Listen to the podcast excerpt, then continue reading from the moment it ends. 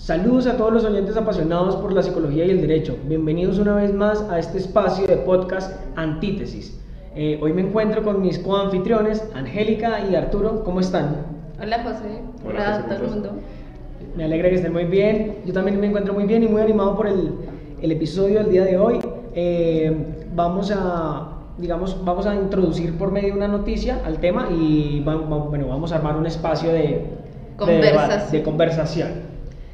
Una noticia, eh, digamos que no es, no es tan actual, pero igual forma es muy impactante desde, desde el titular, que el titular es, con tutela, joven transexual pide ir en falta al colegio. Eh, básicamente la noticia menciona en un colegio público de Medellín le prohibieron el ingreso eh, sí, pues digamos que se generaron como más situaciones dentro del colegio, menciona la noticia, hacia un estudiante porque él, eh, digamos que no usaba el código uniforme que tiene estipulado el colegio, o sea, de camisa y pantalón. O sea, no quería usar falda. Eh, Ella quería usar falda. Sí, eh, quería, digamos, ir vestido para, para mujer, pues. Acorde a su identidad, okay. Entonces, eh, el colegio como que, mm, como que le estaba prohibiendo el hecho de hacer exámenes y, sí, o sea, dicho, le estaba llamando la atención por el hecho de que no cumplía con el código de uniforme. a lo cual, pues, la abuela de, de, este menor de edad, porque en realidad tiene, sí, tiene 17 años, pero igual forma, pues yo creo que ya es como, o sea, como libre de tomar sus, sí, o sea, de realmente decir, no me quiero ir en pantalón, pues me siento más cómodo en falta. Mm, Pero es, más cuestión, es más cuestión de su identidad, ¿no? Sí, y la abuela lo apoyaba, de hecho fue a alegar al colegio en un par de ocasiones, eh, pues comentando de que, pues de que no lo molestaran por eso, ¿sí? Eh, bueno, total, tuvo que, digamos que esta situación subió, ¿cómo decirlo? Digamos que pasó a otra instancia en el cual fueron ante un juez, y eh, el magistrado de hecho eh, que llevaban seis años estudiando este eh, perdón, seis meses estudiando este caso en un alto tribunal y el magistrado Mauricio González consideró que se debía tutelar los derechos al libre desarrollo de la personalidad y la educación de un menor de edad que se autodenominaba persona transexual. Entonces, pues es precisamente ese el tema del día de hoy, como quizás lo estricto o lo, llamémoslo de alguna forma, como lo ilógico o lo radical que pueden llegar a ser los, manuales de los, los manuales de los colegios o de las instituciones frente a, porque a mí no me gusta esto, entonces no lo puedes hacer, pero sin importar de que esa norma afecte en realidad eh, pues las leyes, la, la, constitución, ¿sí? Entonces, pues precisamente... O sea, lo que tú planteas es que tanto la, el, el, manual de convivencia de una institución educativa sobrepasa la, la, la, constitución. O sea, eso podría ser posible, podría ser válido, debería ser válido, debería permitirse, debería, o sea, o debemos siempre entutelar yo creo que lo primero que uno tendría que plantear es que el espacio de los colegios e instituciones educativas son espacios de socialización. Como espacios de socialización eh, necesariamente van a tener que establecerse unos reglamentos, unas reglas, y de hecho es que todo espacio humano necesariamente tiene reglas. O sea, las reglas están hechas justamente para garantizar la convivencia entre todas nuestras eh, subjetividades y todas nuestras peculiaridades.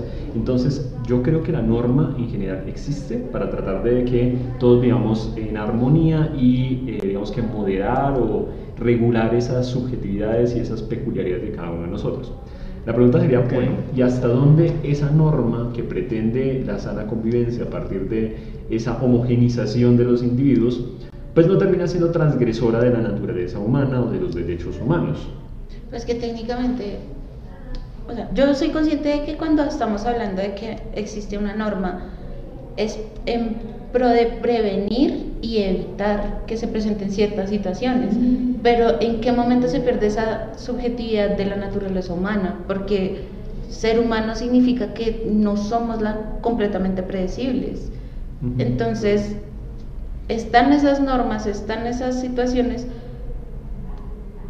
pero también tienen un momento, un, un- lugar en el tiempo que debe estar sujeto a cambios, porque es que los humanos somos cambiantes. Pero bueno, es que igual el tema de la constitución, la constitución también es una, digamos, es como el manual, sino que quizás nosotros le brindamos la validez es porque en teoría, por lo menos, yo creo que igual que por lo menos a una persona, o sea, de cada uno, o sea, todos somos diferentes, sí, pero por lo menos, digamos, las peculiaridades de una persona están tenidas en cuenta dentro de la constitución, ¿no? Entonces, ese código, esa norma, esas reglas que, que están plasmadas allí, pues nos tienen en cuenta a todos, ¿no? Entonces no es como que, mm, digamos que la constitución también debería cambiar porque también es un, un manual, ¿sí? Pero de hecho la constitución política se ha cambiado varias veces, o sea, no es como que sea letra escrita en piedra, necesariamente pues la constitución se ha reescrito y se ha modificado de acuerdo a la evolución cultural y a las nuevas cosas que van ocurriendo.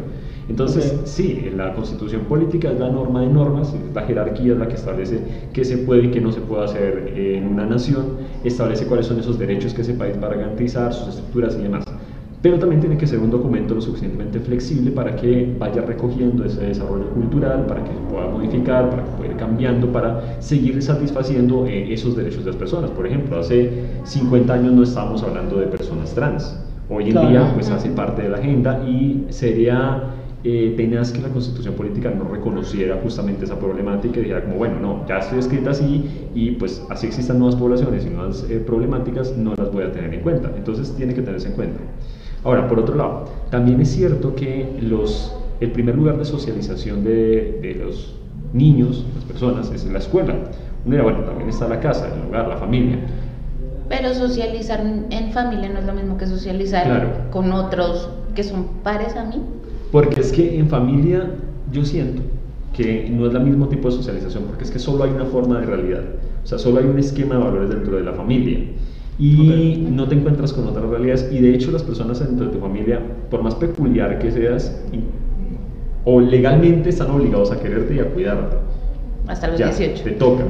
Claro, pero te, te obliga a cuidarte y te obliga a respetar tu diferencia y todas esas cosas.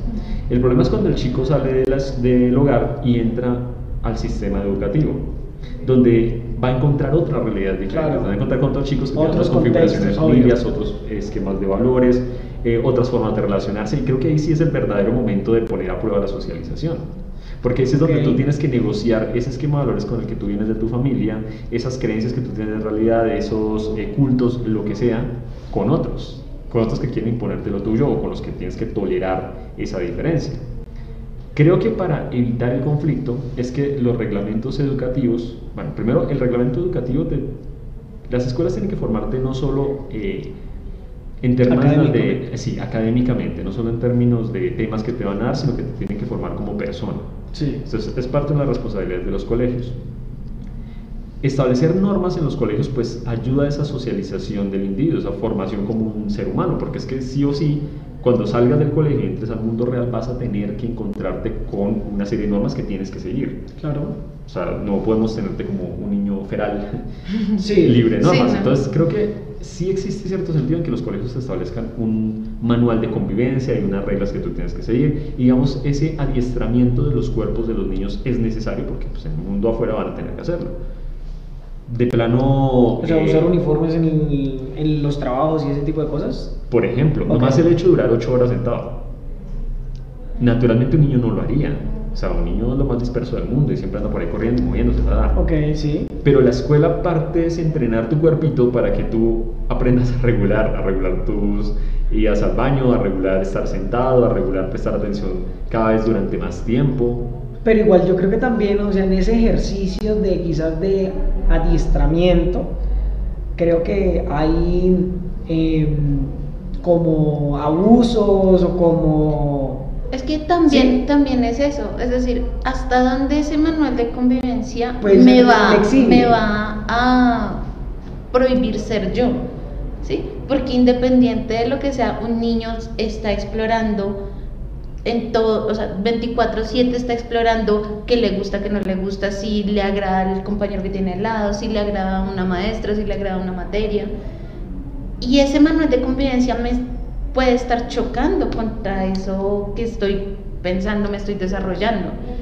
Entonces, el manual de convivencia sí se entiende la necesidad de que exista, pero también debe tener la característica que dice José de ser flexible conforme a los nuevos los, nuevas- los nuevos niños que se están formando, porque pues, obvio, nosotros ya somos grandes, pero hay niños que vienen con otro tipo de mentalidades Claro, nomás y desarrollarlos. cultura, los niños de actualmente, pues ya ha cambiado un montón. O sea, Claro. son absolutamente diferentes. La verdad sí, eh, yo creo que yo fui como la última eh, generación, no, no, no, la, la última generación, digamos, por- o bueno, por lo menos en mi colegio sí fue muy a la antigua, sí, o sea, muy mm, hablando de cómo educaron a mis papás, pues, o sea, muy similar. No ¿sí? tenía celular en el colegio.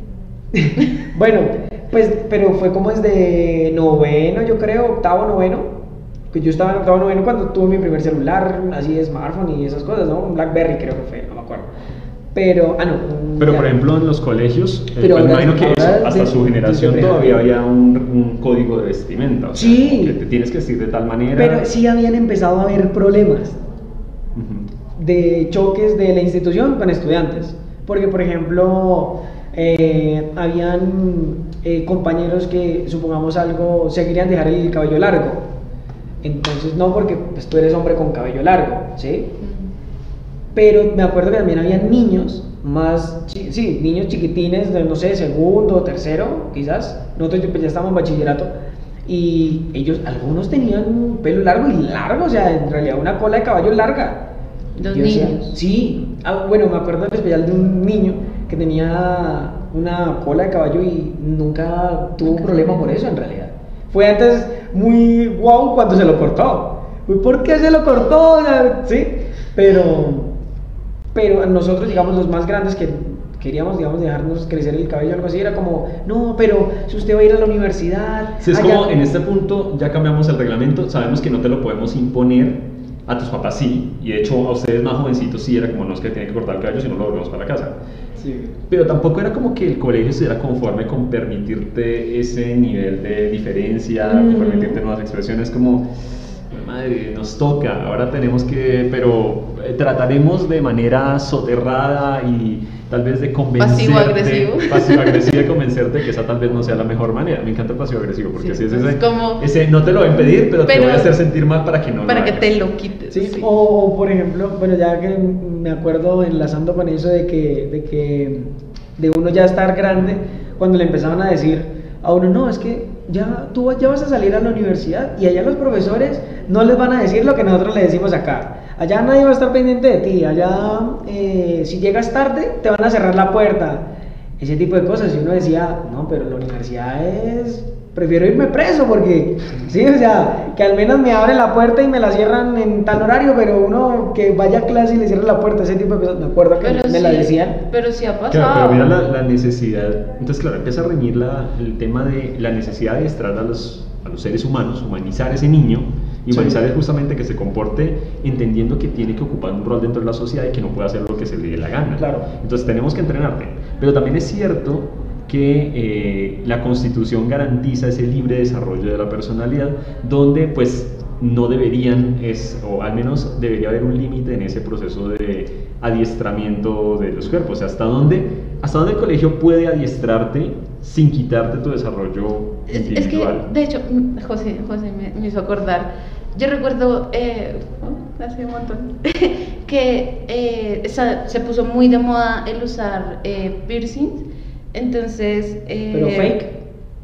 No, Piercing ah, piercing real. O sea, yo, yo me acuerdo que incluso yo me terminé perforando las orejas y toda la vaina. Y era como, ¿en qué afecta el piercing en mi rostro o en mi oreja o en el- donde sea que me lo haya puesto con mi manera de aprender y estudiar? ¿Sí me va a entender? Ujú. Era como, era la lucha que nosotros teníamos contra el colegio en el sentido de que ese piercing no me va a hacer más o menos inteligente, ¿sí me va a entender? Sí, más o Entonces, menos juicioso. Exacto, no, me- no es una característica, o sea, es una característica física que no va a dañar mi libre desarrollo o aprendizaje dentro del aula. Claro, y ¿cierto? a priori uno pensaría eso. Sin Entonces, embargo, pero el tema fue ese. Los profesores no lo pueden usar, no lo pueden usar. Y, yo sentía que entre más a uno le prohibían, uno era como, "Bueno, ta, voy, voy, Necesito lo voy a hacer porque es que quiero ponérmelo. Claro, y mira, eso no, me te va a afecta evitar. realmente tu, tu inteligencia, ni tu juicio, ni nada. O sea, puedes seguir siendo la misma persona, pero Sí. Ahora, pero también es cierto que como el colegio te está adiestrando para un mundo real, si la cultura de ese mundo real sí te va a reprochar el utilizar el pincel o el utilizar el tatuaje o la forma en la que te pintas o te vistes, pues mal que bien el colegio te está preparando justamente para eso, te está diciendo, oye, sí, listo, yo te lo permito, pero después Te va a ir mal. en tu trabajo te va a ir mal, en tu sociedad te va a ir mal. Entonces uno dirá, ok, listo. Entonces te están preparando, te están eh, coartando esa libertad, ese desarrollo individual en pro de que tú tengas mejores competencias y probablemente tengas un mejor desarrollo social. Ahora, pero también es cierto que si no se permiten esos cambios, o sea, no permitimos que los niños y los adolescentes Sí. vayan generando nuevas formas de cultura, nuevas formas de creencias, nuevas formas de expresión, de estéticas, pues vamos a tener una cultura absolutamente retrógrada y trabada y Muy eh, cerrada. estancada en el pasado, que es. Conservadora y... Claro, Es que- entonces naturalmente, pues estos niños deberían dar expresiones novedosas, estéticas, culturales, etcétera, etcétera, etcétera, Sí. que después se van a reflejados en la cultura. Y de hecho, uno pensaría entonces tal vez en el colegio, el lugar donde el chico pueda empezar a expresar esas singularidades, esas peculiaridades, esas diferencias, y donde además debería aprender no tanto a coartarse a partir de eso, sino a que esas diferencias deberían ser respetadas. Entonces tal vez el Claro. colegio debería ser el lugar donde lo pueda hacer y donde el colegio le enseñe, sí, tú tienes derecho a ser diferente y tienes derecho a expresarte sin que nadie tenga el derecho a Y vulnerarte. cuando salgan todos, o sea, los de los que están a, a su alrededor también van a estar, eh, digamos, como, como acostumbrados, Como en sintonía de en Sí. sintonía de ver que no todos somos iguales y se les va a hacer normal el hecho de que, ay, mira, una, una chica con pelo azul, un chico con pelo verde, Es que y eso- va a ser, y no va a ser atacado de hecho, como me- es, digamos, Dios o bueno, mío, estoy fue. teniendo recuerdos de Vietnam.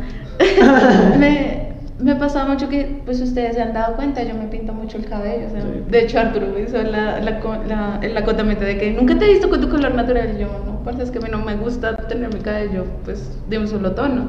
Ok. Y recuerdo que cuando se puso muy de moda eso de andarse rapando acá y pintándose, pues yo lo hice. Y en el colegio fue un boom de que, ay Dios mío, ¿Cuando se estabas en el rapó. colegio cuando te rapaste? Sí, yo me rapé Pero acá. fotos de eso. No, gracias a Dios. Necesitamos ver fotos y vamos a colgarlo en las Gracias. redes de... No, gracias a Dios ya no existe yo eso. no- Pero sí, y, y eso fue un problema porque la, la directora me acuerdo que me dijo, pero tú tan bonita y te hiciste eso, es que eso, eso no es de las niñas De bonitas. las niñas bonitas. Y yo, pero es que yo no dejo de O de ser las bonita. niñas de bien, de las niñas Sí. decentes. Y de No, hecho, yo- miren que hoy en día nosotros ya vimos en un mundo en el que, por ejemplo, los tatuajes eh, están súper estigmatizados. Sí, bastante. Sí, una persona con tatuajes. Pero hoy en día todos tenemos tatuajes. Bueno, José no. No, no tengo tatuajes. Pero. Pero de hecho ese es el raro. Tú eres la niña de la Claro, si uno se da cuenta, si uno piensa en el contexto en el que estamos, en un contexto eh, de jóvenes profesionales, lo raro es José que no tiene ningún Que no tatuaje. tiene. Y de hecho todo el mundo le pregunta como, ¿Por ¿usted qué? no tiene tatuaje? ¿Por qué no se ha tatuado? Ah, no, sí, en es realidad como, sí usted ahora es raro. Porque ahora todos asumimos que eso es parte de la normalidad y no se juzga. Y está bien, o sea, como que nadie te va a juzgar por algo así, uno. ni por cómo O te por estar vistiendo. perforado. Claro, entonces uno diría, bueno, entonces los colegios deberían quitar todo tipo de normas justamente para permitir esa eh, particularidad, esa individualidad, esa expresión de la personalidad. La contraparte será, si yo quito esas normas, entonces voy a sacar a niños completamente asociales. O sea, ¿hasta dónde entonces también flexibilizo esas normas sin terminar eh, creando, generando chicos que no tengan competencias sociales para vivir en comunidad? Sí, claro, por, por lo menos yo pienso que, que el uso de las normas o que haya algún manual de convivencia, un manual, digamos, en los colegios, me parece que de por sí es, o sea, en tema de formación creo que aporta, ¿sí? Por tema de lo, lo que tú comentas, digamos, eh, prepararte para tu trabajo, prepararte para, eh, para convivir, digamos, eh, no sé, en espacios, por ejemplo, digamos, las personas que somos, muy, digamos, religiosos, entonces cómo te comportas en una iglesia, cómo te comportas, digamos, en, en una discoteca, cómo te comportas en, yo qué sé, ¿sí? Creo que eso ayuda, ¿sí? O sea, siento que no deberían quitarse, pero creo que también hay reglas y dependiendo del contexto, porque mira que, por ejemplo, me haces, me haces pensar de que nunca, en, en mi cultura, en mi contexto, nunca vi, o bueno, no hasta que yo me gradué, eh, de que mis mayores, ¿sí? digamos yo estando en séptimo, octavo, ya en bachillerato, mis mayores, digamos, quizás se raparan o se, o se, o se pintaran el cabello, no, nunca lo vi, la verdad, pero eran, eran estilo, como digo, como, como si mi mamá y mi papá estuvieran en el colegio. O sea, los de 11, cuando yo estaba en sexto, barbudos, eh, sí, o sea, se les veía el pelo en el pecho, el, el uniforme, y, y, pues las niñas como... Sí, o sea, se alimentaban con Dog Chow. Quizás, yo también pensé lo mismo, porque yo llegué a 11 y todos, ¿de cuántos años tienes? 15. Y, y ellos como 20. Sí, o sea, cuando yo estaba como en octavo. Pero digamos que ellos eran como el estereotipo de hombre y de mujer de mi ciudad, ¿sí? Y cuando me gradúo, empiezo a ver eh, al chiquitín que yo molestaba en el colegio, ¿no? O sea, digamos tatuado, con aretes, o rapado de por sí, o sea, digamos un con corte extraño, uno dirá, hey, nunca jamás te había visto así, ¿sí? Y creo que ha ido como esa transición en, en mi contexto, pero creo que mi transición, o la transición que ha tenido mi ciudad, ha sido más... O sea, quizás como la moda llega de últimas, allá. Sí, o O sea, es una transición más, más lenta porque también es una cultura que es más pequeña, o sea, usted es una población que es relativamente pequeña. y creo que tiene que ver con las conexiones. además con unas eh, tradiciones culturales mucho más arraigadas. Sí. eh, por ende, pues sí, claro, uno dice, va a haber el cambio cultural, obviamente, Se puede. pero probablemente ese cambio cultural Es sea un poco más lento que sí. en otros sitios. Y creo que entonces, hay, para terminar mi idea, creo que el hecho de, de ser diferente cultura, creo que se deberían tener en cuenta diferentes normas. ¿Sí? Ejemplo, pues voy a dar un ejemplo hipotético, que en el manual de convivencia diga como no traer a tu caballo al colegio, por ejemplo, ¿sí? Pero tú dirías, pero... Pero ¿por mínimos que deberían ser lógicos. Exacto, exacto, eso es lo que voy, porque si no pensaría que se saldría de control la situación, ¿sí? Claro, sí. Es que técnicamente un manual de convivencia Pero se, que no- se forja en los mínimos lógicos. Digo Claro, yo. ¿y dónde salen esos mínimos lógicos? Por ejemplo, eso, listo, uno diría, es mínimo y lógico que pues tú no vas a llevar tu caballo al colegio. Claro, yo creo que toca aclarar porque ese ejemplo sale de Sale. José. Porque si no, va a tener acá como... Sí, bueno, no, eh, caballos en la ciudad. No, también, tam- bueno, sí, también digamos en un podcast lo, lo mencioné, pero yo no soy de la capital, yo soy de Arauca, entonces... Más llanero. es- sí, tenemos una Bien. cultura llanera, son los llanos orientales de Colombia, entonces ahí está como el, el contexto, ya se podrán imaginarse. Claro, pero si uno dirá, bueno, si bien es una cultura llanera, es normal que todos tengan caballo, pues que sea Puede ser, sí. no es tan normal que alguien lleve el caballo al colegio o que pretenda entrar a una aula de clase. O sea, uno diría, pues, hombre, es que eso va a afectar necesariamente la convivencia. Pero hay otras cosas que no son tan claras. Por ejemplo, el otro día estamos discutiendo eh, una regla en una institución X en la que decían, no, es que no se pueden sentar en el piso. ¿En el piso en dónde? o O sea, ¿en qué lugar? de la Estábamos, estábamos en una biblioteca, ¿sí? Y eh, por X y razón eh, me dice Arturo, aún levantaron a la chica porque estaba sentada en el piso leyendo, ¿sí? Ok. Y le digo yo, pues, o sea, tal vez lo tenía yo muy interiorizado, que nos dimos cuenta que sí lo tengo muy interiorizado, que le digo, pues es que es normal que te digan que no te sientes en el piso porque trancas el paso para salir en, en caso de emergencia, ¿sí? Ok. Es decir, yo le vi la lógica, pero... Ese es el motivo. Pensé yo. Ah, pero entonces empezamos a, a rumiar la situación porque Arturo me decía, no, es que ella estaba en un rincón sentada leyendo en el piso. Ya Y no la- estorbaba. No, no, estorbaba, estaba molestando el Cogió un libro, igual que todos los demás de la biblioteca, pero en lugar de sentarse en la silla y la mesa a leer, decidió sentarse, en una esquina, en el piso, En el pues en loto, a leer el libro, hacer lo que la gente hace en la biblioteca. Entonces le dijeron, no, es que usted no puede leer en el piso, tiene que sentarse. ¿Por qué? Entonces, claro, me surge la duda de venga, y ¿Y esa había espacio norma- para sentarse al menos? Claro, estaba toda la biblioteca vacía. Ella se ok. sentó en el piso por gusto, se sintió más cómoda y decidió De hecho, sentarse Claro, estaba en el último piso. Significa que literalmente estaba ella ahí. Punto. Nadie Y más va a incomodar. Y Arturo. Pero entonces. Y la regla era que no podía sentarse en el No piso. se puede sentar en el piso. ¿Por qué? ¿Por qué? O sea, ¿en qué punto esas normas que pretenden la sana convivencia empiezan a volverse, pues, no, justamente afectan esa humanidad, esa diferencia, o empiezan a ser, eh, no sé, arbitrarias, tal vez sería la palabra? Sí. No, y pues Y también es como ilógico, bobo, no sé, o sea... ¿Qué necesidad tiene esa norma? O sea, ¿qué- ¿qué es Claro. lo que está protegiendo esa norma? O sea, en, en ese momento dijimos quizás es porque es una biblioteca, pero pues es que termina siendo, o sea, termina yendo contra la Pero yo naturaleza igual hay humana. bibliotecas que permiten eso, o sea, que en vez de, de no- me imagino que no tienen sillas ni mesas, sino que el espacio para tú sentarte es- son precisamente como No, alfombras incluso, o algo no, así, incluso ¿no? yo le, yo le decía a Arturo, pues es que no- si tienes una silla, ¿por qué te sientas en el piso? Es decir, a ti Pero- la lógica te lleva a sentarte pero en hay, una hay bibliotecas con sillas muy incómodas, la verdad. Sí, claro, pero a ti la, Sí, la no. lógica te No, lleva a las una de, silla. las de esa biblioteca pues eran de plástico y rígidas, entonces sí me imagino que si uno lleva tres o cuatro horas leyendo o estudiando para algo... O sea, no son como estas No, cómodas. estas son buenas sillas. Estas son buenas. Llega, No, no eran sillas cómodas. Ok. Entonces, después de dos o tres horas, pues es natural que tú te canses y te quedas sentado en el piso y pues eso al parecer no estaría afectando a nadie. Sin embargo, se establece la regla de no, tú no puedes sentarte ahí.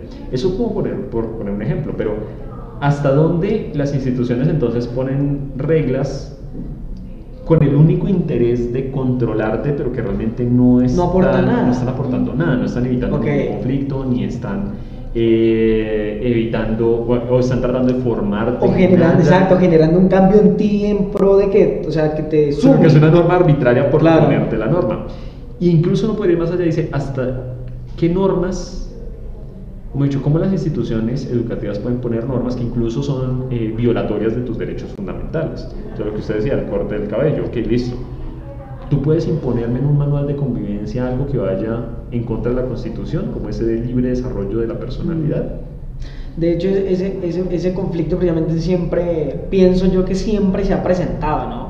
Pero creo que en las generaciones actuales es donde ha habido más, como más oposición a, ¿sí? O sea, como más, se busca respetar más la norma que realmente se tiene que respetar, ¿sí? Y creo que antes solo simplemente se acataba la norma y ya. Sí, digamos que las, las generaciones más jóvenes parecieran ser un poco más críticas al respecto y entonces pues también han dado lugar a que hayan, por ejemplo, sentencias como la que empezó este podcast, en las cuales pues la Corte dice, venga, yo tengo que sopesar si es que el reglamento puede estar encima de un derecho fundamental como pues las expresiones de tu eh, de género y tu desarrollo de la personalidad, etc. Pero incluso hay otras que uno diría no son tan claras, no son tan evidentes, como por ejemplo dejar por fuera a un estudiante por llegar tarde a la clase. Sí. Entonces, ¿cuál es el objetivo de eso? Enseñarte que tienes que ser puntual, o sea, a partir de ponerte una restricción, entonces, vale, te formo tu puntualidad. Y uno diría, sí, es una competencia necesaria para el mundo laboral y para el respeto a los demás y para la sociedad, vale, listo, ok, like. Pero el hecho de que yo llegue tarde debería permitir que me vulneren mi derecho a la educación. Y está Eh, vulnerando un derecho fundamental. Y Evidentemente no. y hay profesores que lo hacen. Claro. Que dicen, si usted me llega tarde, entonces le cierro la puerta. y Pero la entonces, devuelvo". De hecho, ha ocurrido, eh, no- no- pues en una clase, eh, se supone que establecimos eh, las reglas, las normas de la clase y el profesor, sí creo que era un profesor, eh, dijo como, eh, yo cierro la puerta a los 15 minutos de haber empezado la clase. Después de eso, nadie puede entrar. Y las primeras dos clases lo cumplió. ¿Sí? O sea, sí cerraba la puerta. Cerró 15 la, cerró la Listo, puerta y, varios se quedaron por fuera. ahí. Eso, claro, empiezan a regirse una serie de conflictos, eh, una serie de hechos, porque uno diría, bueno, está tu necesidad de enseñarnos una competencia como ser puntuales, ser puntuales, ¿cierto? sí. Y respetar pues ese acuerdo social en el cual todos vamos a llegar a la misma hora, ta, listo, vale. Pero también está eh, ese derecho mío a ser educado, independientemente de a qué hora llegue, porque pues, tú no sabes además qué me puede haber pasado, pero mi derecho fundamental a la educación debería estar por encima Claro. de esa competencia de, eh, pues, de la puntualidad. Entonces, claro, sí, eso me puede dar problemas más adelante, lo entiendo. Pero usted no me puede impedir mi conocimiento más aún cuando yo pague por eso. Es que eso fue lo que Yo nosotros pagué por dijimos. este eso fue, yo, Así que yo usted me está dejando entregar un producto que yo le pagué de manera arbitraria. Yo, les, yo le pagué, mi, o sea, no es barato pagar un semestre en una universidad Privada. pública o privada, no es económico, independiente de... Sí, así se esa pública igual manutención. manutención, exacto, universitario, es, pues, sale es bastante costoso. Entonces, porque por tus santos, eh, porque no, no dejarme ingresar si se supone que yo te pagué para que me dieras tu conocimiento? Ya veré yo qué hago con él, pero yo te estoy pagando No, por eso. Y, y el tema es precisamente es que lo que comentas, tú no sabes qué fue lo que ocurrió. O sea, no es como que, ay, no quise entrar a la clase temprano. Que o- hay casos. o- Hay casos, Hay o sea, casos. no Obvio, estamos negando Pero también que no podría generalizar que todo el que llegó tarde necesariamente es porque está siendo grosero, O no la por la perezoso. puntualidad o por perezoso, sino porque pues pueden haber situaciones. Entonces lo mismo, tal vez debería ser más flexible. Claro, pero otros van a decir, pero es que también existe la autonomía universitaria, la autonomía del docente, que también es un derecho constitucional, es decir, los profesores tienen la capacidad eh, constitucionalmente establecida de Ok. establecer unas reglas en el marco de sus clases y que pues están protegidas por la Constitución. Luego, ni siquiera la institución a la que, por la que fueron contratados ni otras personas debería poder vulnerar esa autonomía eh, universitaria, esa autonomía del docente, porque el profesor debería tener la capacidad de poder dictar lo que él considere y de utilizar las estrategias educativas que él considere, sin tener que seguir unos eh, lineamientos universitarios, unos lineamientos estatales. Sí. Pero esa autonomía en qué momento se vuelve una dictadura, se Ujú. vuelve un autoritarismo. O sea, ¿cómo yo me puedo escudar en la autonomía docente para vulnerar los derechos de otras personas? ¿Y qué límite tiene esa autonomía? O sea, dice que él es libre total de desarrollar su clase o Yo, yo siento que es, es de dos vías, ¿sí? Es decir, tú como docente pones tus reglas, ¿cierto? Pero tú como estudiante estás aceptándolas y, y apropiándolas, ¿sí me va a entender? Entonces, es una cosa que se O sea, arma entre, en- exacto, es un negocio entre ambos.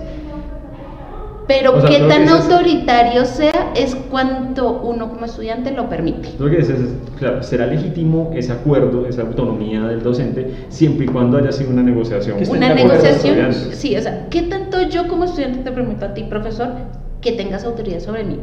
¿Sí? En el momento en el que, o sea, lo que siempre nos han dicho a nosotros de, no se quede callado, negocie con el man, o sea, el profesor tampoco, o la profesora va a ser eh, tan cerrada de mente de no dejarte Y hay opinar. ejercicios de docencia que son absolutamente arbitrarios y dictatoriales. Sí, o sea, Pero no a ti no estoy te enseñan negando eso. A ti antes te enseñan es que el docente es superior a ti. O sea, él respétalo porque él es tu profesor. Él no es igual a ti. O, o sea, eso es lo que nos llevan a nosotros, o sea, la estructura que nos llevan desde el colegio. ¿Sí? Es que no, el colegio es tu segundo hogar, el colegio es, eh, digamos, donde vas a pasar, de hecho, la mayoría del tiempo de tu vida. ¿sí? Pasas más tiempo en el colegio, en la universidad que en la Exacto. Claro, tanto estudiantes como docentes. Porque tú llegas en la noche o bueno, en la tarde, en la tarde cenas, digamos, bueno, eh, yo siempre tuve a mi mamita en la casa, entonces, eh, digamos que yo siempre me encontraba con ella, ella me recogía, me llevaba, pero por ejemplo mi papá no, cuando yo compartía con él, así él estuviera en descanso del trabajo, no podía compartir siempre con él, ¿sí? Eran eh, fines de semana, entonces... No, la profe es, digamos, tu segunda mamá, el profe es tu segundo papá. Digamos, tienes que sus exacto, reglas. Exacto, pero, o sea, digamos que yo tampoco es que haya sufrido o haya vivido, eh, digamos, como abusos de poder, mm, así como, no, no puede esto por tal cosa. No, la verdad, no. Pero siento que como te, te enseñan a eso, entonces tú llegas lo mismo, supongamos algo a la universidad, uno se gradúa de 11, llega a la universidad y el profesor primer semestre cuchilla, de unas dice, lo que tú dices, si llegan 10 minutos tarde les cierro. Y como son de primer ingreso, pues ellos vienen con la misma configuración, entonces es fácil que ellos digan, bueno profesor, pero ahora, digamos, o bueno, por lo menos... eh, yo he hecho parte de dos universidades, o sea, en la que estoy actualmente y La otra. y una anterior, Y digamos en la anterior quizás sí fue así, sí fui así, o sea, como acatando las normas, pero yo llegué a un punto en el, mi despertar, ¿sí? O sea, mi, mi, mi- me iluminé, me iluminé y yo dije como... Se pasó al lado oscuro. De hecho, no, es próximo a... Es que yo entré a la universidad siendo menor de edad, entonces próximo a mi mayoría de edad, yo dije, ahora mismo, o sea, en todos los problemas que yo me meta, puedo ir preso, eh, me pueden denunciar, me pueden, sí, o sea, problemas legales, creo que me- tengo que tengo que estar como eh, como atento de, de que no me ocurran ese tipo de cosas, digamos, para cuando yo ya era eh, cuando cumplí mi mayoría de edad, yo ya tenía, eh, digamos, mi, mi licencia de conducción, pero yo la saqué siendo menor de edad, en el cual mis padres se hacían responsables de mis infracciones o de lo que fuera, ¿sí? Era como, ¿tiene licencia? Sí, papá, listo. Pero tuve mi mayoría de edad y yo dije como, este profesor es igual que yo, o sea, es que él no es... Yo respeto a mi mamita, a mi papá, a mi familia, claramente, y intento respetar a todos, pero si esa persona me está, digamos, eh, siendo arbitrario conmigo frente a algo que yo tengo la capacidad y el derecho de decirle, hey, no me parece esto. Claro, entonces ella puede reflexionar la norma y decir, yo voy a seguir la norma a la medida que tenga un sentido seguir la norma. Claro. O sea, que tú me justifiques por qué sirve y qué daño estoy haciendo si no la sigo, pues claro, estoy dispuesto a acomodar mi conducta. Pero el tema son esas otras que son arbitrarias, en las cuales el profesor hace un ejercicio arbitrario de esa autoridad, sencillamente pone normas por ponerlas y normas que muchas veces son lesivas o dañinas, Ujú. pero sencillamente las impone de manera arbitraria. Incluso a veces transgrediendo los mismos reglamentos educativos. Porque hay docentes y hay profesores que establecen reglas de clase que poco o nada tienen que ver con lo que está escrito en el reglamento. Y se aprovechan muchas veces del desconocimiento que tienen los estudiantes de esos manuales de convivencia, reglamentos estudiantiles y reglamentos docentes para establecer sus reglas que son eso, arbitrarias y, lesivas. Sí, o sea, no, o sea, no hacen parte de, de- son normas de ellos, pues.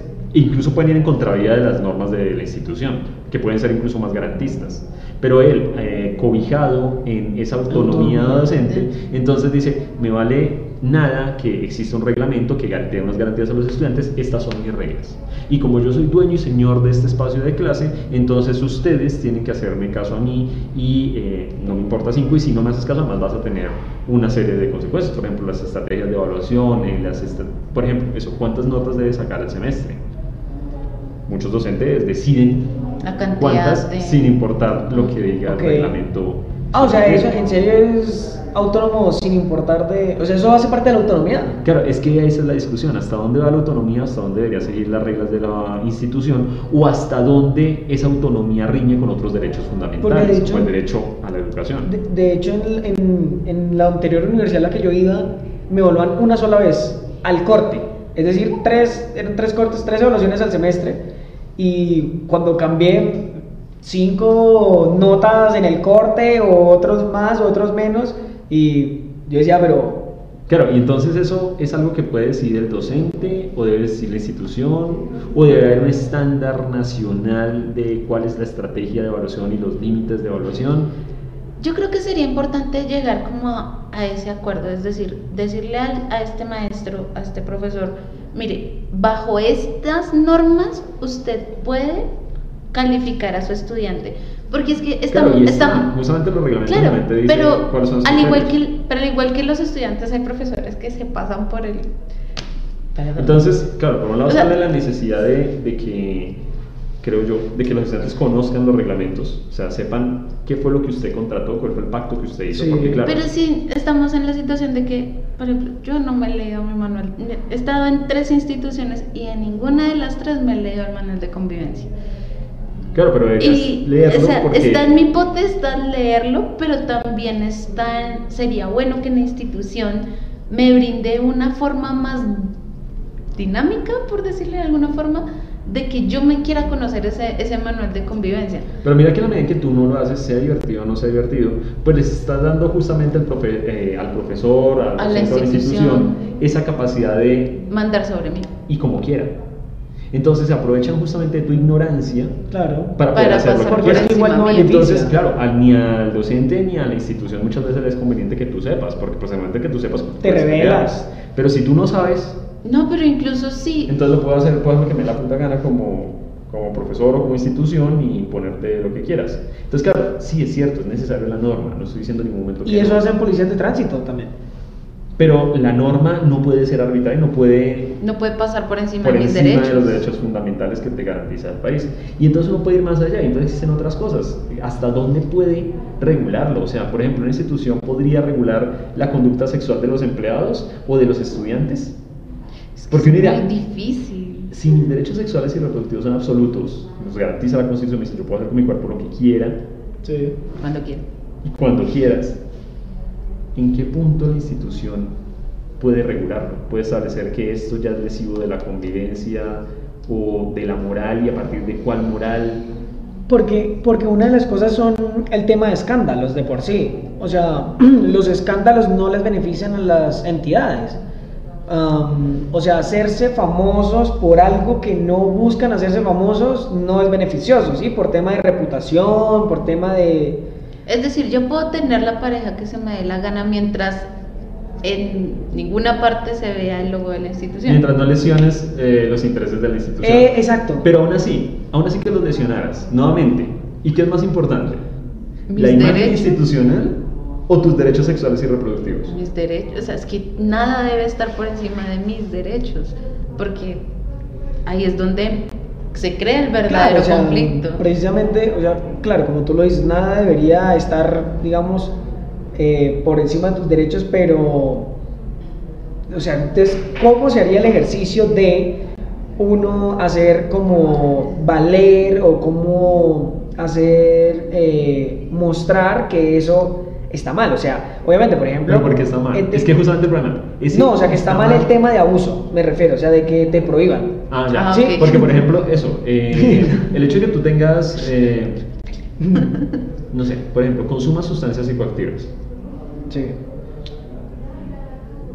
¿debería ser regulado o no por las instituciones educativas? Porque mientras no sea Bueno, en colegios sí, evidentemente, por tema menor, ¿no? claro, Ok. sí, uno diría listo, entonces por debajo los de los 18 colegios porque en. Colombia se establece una edad de consumo. Sí. Pero por encima de eso, la institución debería prohibirte o no el consumo de sustancias. Porque mientras eso no esté generando un conflicto, no estés dañando a nadie, ¿por qué eso sería parte de lo que eh, contemplan los reglamentos? O sea, porque tu derecho, que de hecho el Estado lo, lo- lo reconoce, por eso es que en Colombia el consumo no está penalizado, lo que está penalizado es el tráfico de estupefacientes, pero no el consumo de estupefacientes. Sí. Porque entonces la universidad o la institución educativa, técnica o lo que sea, se, se asigna esa, esa eh, capacidad de regular tu consumo de algún tipo de sustancia. O no estamos haciendo promoción al consumo Sí, de no, no estamos diciendo Sí, Pero sí. No, no. a la autonomía de la persona. Sí. Tú decides qué consumes, tú decides qué daño te haces. Pero es que también entraríamos a ver el tema del tipo de sustancias. Y el, porque es, volvemos, vol- vuelvo a lo que siempre he dicho, los humanos somos totalmente impredecibles. Así como el consumo de, no sé, marihuana es activa a algunas personas, hay algunos a los que los inhibe, ¿sí? Entonces estamos en esa dualidad de, ok, ¿dónde pongo a estos que están activados y dónde pongo a estos que están Sí, o qué quietos? sustancias permito y qué Aunque- sustancias aunque Exacto. bueno, ¿Qué tipo que- de sustancia voy a permitir? Eh, por lo menos, yo consideraría que no estaría mal el consumo de cerveza en una institución educativa, pero ¿qué tan beneficioso es que haya consumo al interior de una institución? Porque A mí me parece que me- o sea, eso me hace recordar a una, una frase que tú dijiste en el podcast que hablábamos sobre la legalización de la marihuana, que es que tú dijiste que las entidades buscan de alguna u otra forma eh, promocionar el hecho de que uno no consuma sustancias. O sea, como, bueno, no me Prevenir acuerdo. el de sustancias. Exacto, prevenir, o sea, como ir extinguiendo esas conductas, ¿sí? Entonces creo que sería también el ejercicio por ese motivo, ¿sí? Por ejemplo, el hecho de que el, el, eh, el espacio libre de humo de tabaco es para que la gente quizás deje de Pero es porque fumar. el consumo de tabaco me afecta a mí. O sea, el espacio libre de humo de tabaco no es para que tú no consumas. Es para porque que no el lo enfermes. No me enferme a mí que yo no estoy consumiendo. Ok, bueno, entonces, Entonces, ahí el entraría consumo de quizás... alcohol nuevamente pasaría lo mismo, el consumo de otra sustancia. Lo que debería estar regulado es en el punto en el que tu consumo empieza a ser dañino para los demás o tu estado alterado de conciencia empieza a ser dañino a los demás. Sí. Pero Ah. si no, A mí me parecería que sí. No, pero es que imagínate tú estarle haciendo pruebas a todo el mundo de saber cuál es tu resistencia, digamos, la resistencia frente al alcohol. Pa... Tú tienes el carnet permitido que puedes tomar alcohol. Pues puedes que lo haga, lo, haga, lo haga un sistema médico, es decir, va- vas al médico y te, O- te exponen a todo o porque eso, tú y tienes- listo, tienes un carnet donde dice, bueno, esta sí puede consumir. O porque tú tienes, digamos, no sé, alguna deficiencia en tu hígado, entonces te tomas, no te puedes, puedes tomar media cerveza porque con una te embriagas y haces deso- desorden en la, en la institución. No, no, la verdad no lo vería viable. Y digamos que, bueno, eso sí ya es a término personal. eh, creo que no me, o sea, no me, no me da problema el hecho de que prohíban sustancias. Lo que sí me daría problema es que prohíban, por ejemplo, que alguien venda cosas. Eso sí me... y de hecho está prohibido en muchos eh, reglamentos de estudiantes y de instituciones. Porque hay comidas más ricas y más baratas. Que hayan ventas dentro de la institución. Exacto. Realmente. Y tu derecho a tener ingresos, a trabajar, o es que tu venta de dulcecitos por los corredores de una universidad va en contravía de los intereses de la universidad o en contra de su imagen o compite económicamente con el producto, no porque uno está vendiendo educación, otro está vendiendo Porque- chocolates. No, no, no son por- competencia directa. Sí, no es una competencia porque tampoco, y aún así que fuese una competencia, ¿podría prohibírmela? No debería. Porque es que yo creo que Porque esa va situación, contra el mercado. esa situación se presenta. Yo creo que esa situación se presenta en todas las instituciones. O sea, en las privadas más caras y digamos en las privadas más baratas y en las públicas, en todo, se presenta la situación de que hay estudiantes que quieren vender su producto dentro de la institución y estos son perseguidos por la institución, de cierta forma, ¿no? Me parece, o sea, digamos que, por- porque mencionaba el tema de contextos, ¿no? Y creo que eso sí es súper general y me parecería muy, como, ¿cómo decirlo? Importante, eh, pues como, hey, o sea, prestarle atención a eso, ¿no? O sea, la desinformación es tanta que permitimos esto o a la hora de que firmamos el contrato con esta institución perdemos nuestros derechos, o sea, esa es la, in- la incógnita que a mí me genera, que yo cómo puedo oponerme a, a, a ser como eh, abusado de, de Claro, cierta entonces forma. una primera parte tendría que ver con que las instituciones, eh, digamos que se responsabilicen de socializar esos reglamentos estudiantiles Sí. con sus, eh, tanto con sus docentes como con sus estudiantes, instituciones educativas, sean colegios, técnicas, universitarias, pues la gente debería tener eh, ese conocimiento y ellas deberían tener la responsabilidad de, eh, pues, sí, socializar esos reglamentos para que no hayan esos ejercicios de poder o de abuso o incluso de desconocimiento de norma. Incluso puede haber abuso de los estudiantes sobre ese mismo reglamento. Entonces, yo creo que esa es una parte. Por otra parte, creo que también tendría que haber la sensibilización sobre eh, la importancia de las normas y que además estás dentro de un ámbito eh, pues nacional en el cual las normas de las universidades o de los colegios no pueden transgredir de ninguna manera tampoco ese ordenamiento legal y esa constitución. Ahora, para ponernos un poquito más técnicos, también hay que identificar o señalar que existen diferentes tipos de, de Normas. normas o de reglamentos. Entonces, eso nos da como el por qué se podrían hacer ciertas cosas. Por ejemplo, podemos hablar de eh, reglamentos extra legem, que se refiere a cuando la norma establece cosas o se crea a partir de los vacíos que existen en las leyes. Entonces, mi reglamento puede contemplar cosas que no están escritas dentro de la ley, o sea, ni están permitidas ni están prohibidas. Entonces, yo en pro de esa convivencia pacífica, pues puedo, digamos que, eh, establecerlas así, siempre y cuando tú las aceptes a partir de un acuerdo, un contrato, pues las aceptas y te las impongo, ¿vale? Tú aceptaste, Te demandas. Está bien. Siempre y cuando la ley general no lo haya establecido.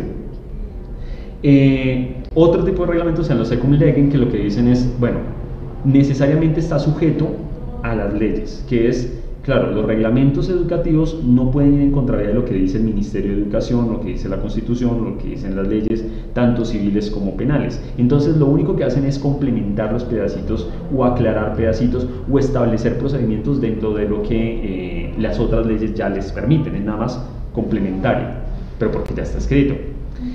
Y existen otros tipos de reglamentos que son los contralegem, que en ese caso lo que se le permite a la norma es establecer reglas en situaciones de excepción, o sea, en momentos en los que la ley normal o la eh, constitución no ha establecido, entonces podemos establecer otro tipo de reglas por fuera de lo que se ha dicho e incluso en contra de lo que se ha dicho. Ejemplo, todas las normas que se establecieron y establecieron como una institución de manera más o menos voluntaria y autónoma en todo este tema de la pandemia.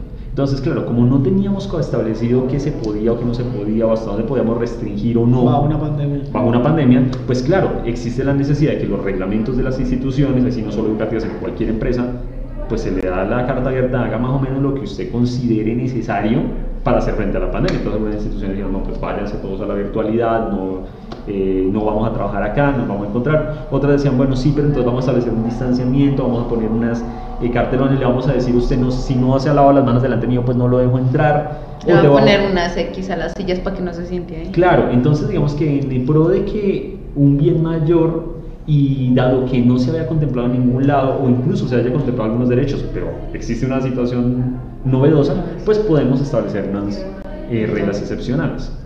En esa misma medida, pues los reglamentos eh, eh, educativos de las instituciones, y no solo los educativos, sino los reglamentos de docentes, porque creo que eso nos está quedando como por fuera, pues tienen que establecerse a partir de o reglas que se imponen porque es que no están impuestas en ningún lado y en sana convivencia pues, se tienen que establecer, o siguiendo las normas que ya están establecidas solamente para complementarlas, clarificarlas o establecer procedimientos, o solamente y excepcionalmente en contra de la legislación, los derechos fundamentales, la constitución, en casos de situaciones eh, completamente anómalas que no se han previsto y en pro siempre del bienestar humano, o sea, siempre garantizando derechos y no quitándolos. Porque, y con esto cierro, sí. Recordemos que nuestra constitución política es una constitución garantista, es una constitución que siempre pretende proteger los derechos y garantizar derechos, no eliminar derechos.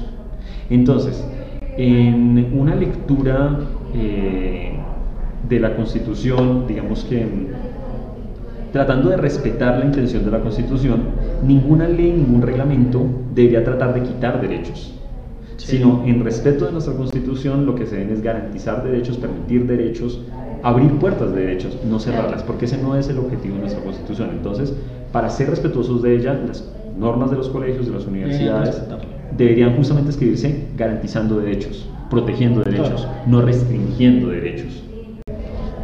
Y yo creo que igual con esto podemos dar, eh, digamos, como el, el cierre a nuestro episodio del día de hoy en nuestro episodio de Antítesis. Eh, los esperamos en una próxima ocasión. Eh, muchas gracias, digamos, a, todos nuestros oyentes. En, recuerden seguirnos en todas nuestras plataformas de podcasting, eh, seguirnos en nuestro Instagram y, y, pues también comentarnos qué piensan sobre el tema de las normas, de los manuales de convivencia, de si esos manuales pueden ser arbitrarios dependiendo sus, sus gustos, sus necesidades o si hay personas que pueden hacer eh, de cierta forma como invalidar otras normas que ya que quizás nos cobijan a todos. Eh, entonces, pues nos pueden comentar. Eh, también, bueno, en Spotify también nos pueden dejar comentarios en Instagram, en nuestro correo, bueno, pues en todo lado. Entonces, desde Antítesis, Arturo, Angélica y José Luis, les deseamos una excelente semana llena de reflexiones y aprendizaje. Hasta la próxima, queridos oyentes.